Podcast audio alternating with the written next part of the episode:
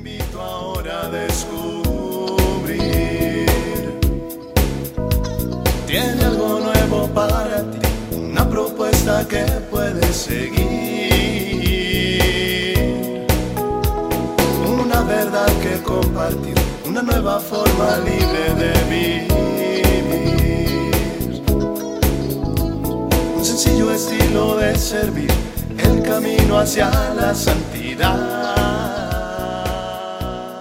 Hola, qué gusto saludarte en otra cápsula de paz y bien. Como siempre, invocamos al Espíritu Santo que nos acompañe en estos minutos de reflexión, de paz y de encuentro con Jesús. Bueno, pues ya estamos en el camino de los 46 rosarios que se rezan a la Virgen de Guadalupe hasta llegar a su fiesta el día 12 de diciembre. O sea, ya nos vamos encaminando a ese mes de diciembre y a ese eh, pues hermoso día de la Virgen y las próximas navidades.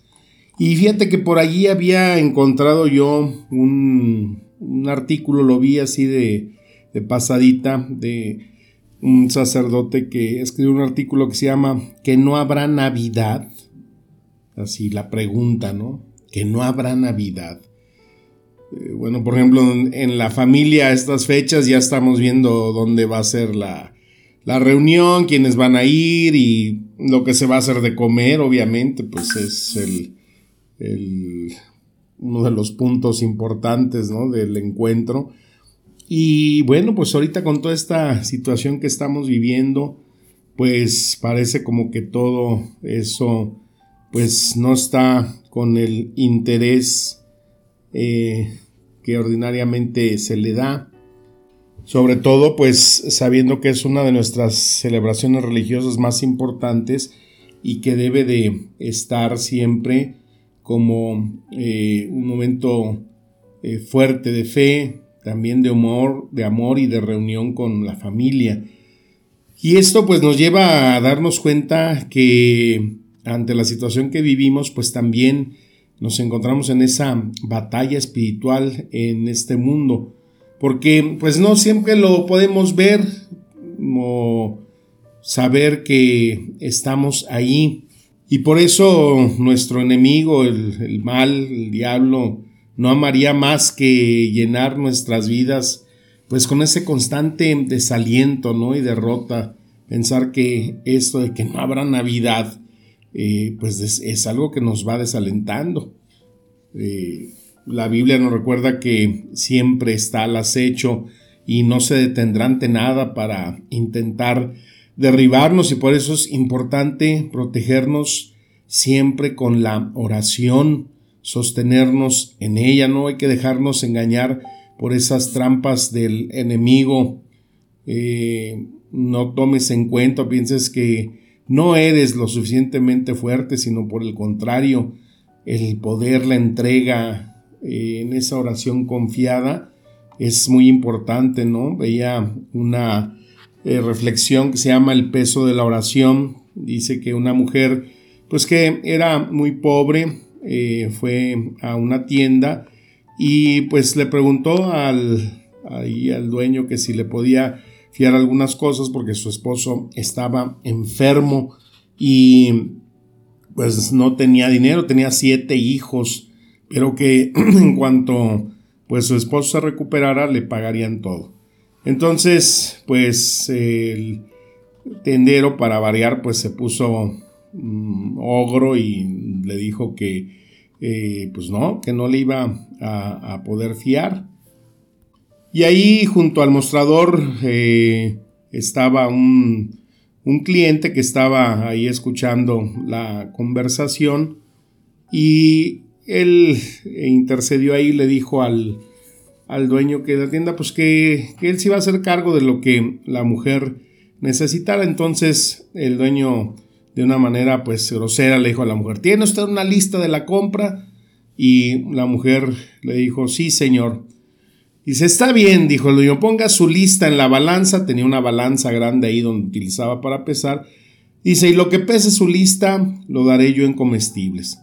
Entonces, pues la mujer titubeó un poco, buscó ahí entre sus cosas un pedazo de papel y escribió ahí algo. Entonces eh, puso la, el pedazo de papel en una de las charolas de la balanza y dijo el, dueño. Que qué le había puesto porque en cuanto puso el papel pues la, la balanza se fue hasta el fondo. Y entonces eh, pues el, el dueño se quedó con una mirada muy extrañada. Entonces el dueño empezó a poner comestibles en la otra charola de la balanza, eh, pues tratando de que se equilibrara y ponía y ponía y ponía cosas y pues la balanza no se levantaba, ¿no? Entonces pues simplemente eh, se quedó sorprendido y dijo no lo puedo creer. Entonces ya finalmente eh, pues este hombre agarró ese pedazo de papel pues que en realidad no era una lista de compras, sino era una oración que decía, querido Señor, tú conoces mis necesidades y yo voy a dejar esto en tus manos. Esa sencilla oración, querido Señor, tú conoces mis necesidades y yo voy a dejar esto en tus manos. Cuando estamos preguntando por esta situación, cómo vamos a vivir nuestras próximas celebraciones navideñas, pues vamos a dejar todo en sus manos, ¿no? El saber que eh, vamos a tener que emplear mucha creatividad para poder celebrar esto, pues a mí me inquieta, ¿no? Yo digo, a ver, ¿cómo vamos a celebrar en nuestras posadas? Por ejemplo, ya estamos aquí preparando una obra de teatro, eh, una pastorela, pues, y va a ser virtual como hicimos la obra de teatro de San Francisco que encuentras ahí en la, en, la página del Templo de San Francisco. Entonces, eh, pues eso es nuestra creatividad, cómo nos va a llevar a vivir estas celebraciones. Y volviendo a este eh, texto de que si no habrá Navidad, eh, ya lo leí completo y ya vi la, noticia con, con, más cuidado. Porque este sacerdote que se llama Javier Leos y él está allá en España, eh, pues comenta que de repente le llegó a su celular una, un mensaje y entró una llamada eh, y pues resulta que era el Papa Francisco, ¿no? Como sorprende y ha sorprendido a, mucha gente, ¿no?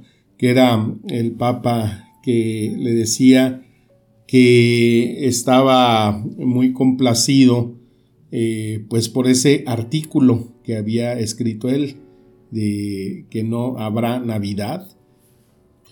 Y ahí lo que el Papa le subraya es que estas Navidades, dice y le comentó el Papa, que van a ser más purificadas. Porque mm, le dijo el Papa que eh, pues a través del tiempo se nos ha ido robando ese espíritu cristiano en esos días, ¿no? Pues con tantas cosas que se meten.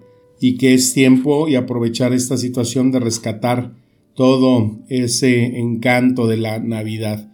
Bueno, pues el padre este dice que casi se le sale el corazón del pecho, ¿no? Cuando pues se vio ahí eh, pues con esa llamada sorpresiva del Papa.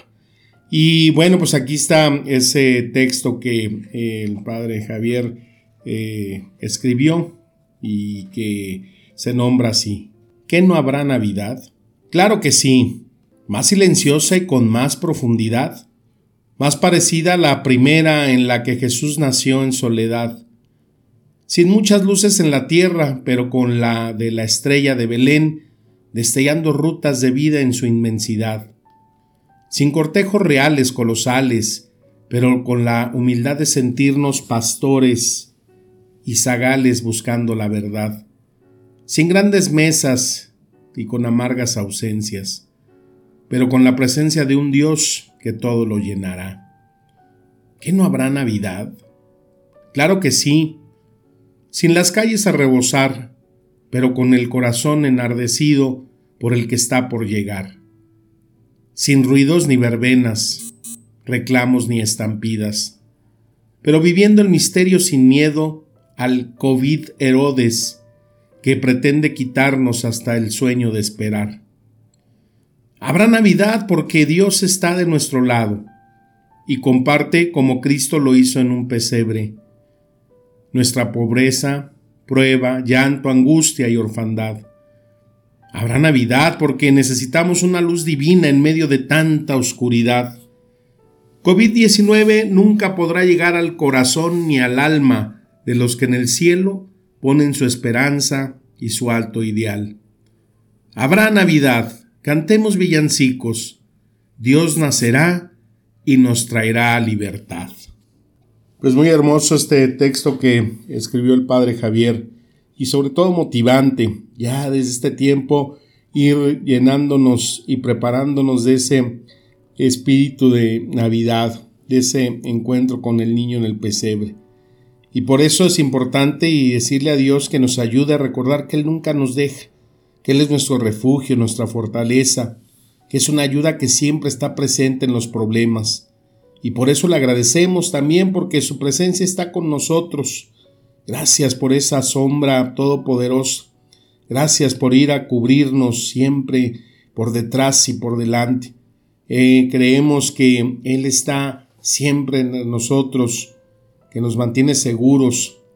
Sabemos que el enemigo no resiste esa presencia suya y por eso le pedimos que nos ayude a confiar más y más en Él para dejar de perder el tiempo simplemente en cosas vanas, en desanimarnos, en entristecernos quizás porque de alguien querido ya no está entre nosotros. Pero ese espíritu de la Navidad es el espíritu siempre de la esperanza, de un encuentro del Dios con nosotros, de la promesa y de la muestra de amor más grande que Dios nos puede dar. Y por eso es que pedimos que el Espíritu Santo nos guíe, que su paz nos guarde, que reavive nuestros corazones y mentes en Él. Pedimos que su gracia nos cubra, que su bendición nos rodee, y le decimos, te amamos Señor, te necesitamos. Nos mantenemos firmes hoy en tu nombre grande y poderoso. Ayúdanos a mantener nuestros ojos siempre en ti. Esto siempre en el nombre bendito de Jesús. Y que esa alegría y fortaleza vaya iluminando nuestro camino hasta llegar junto con esa estrella a ese pesebre de Belén que podemos ir preparando ya siempre con el ánimo y el gozo de saber que el Señor nacerá una Navidad más entre nosotros.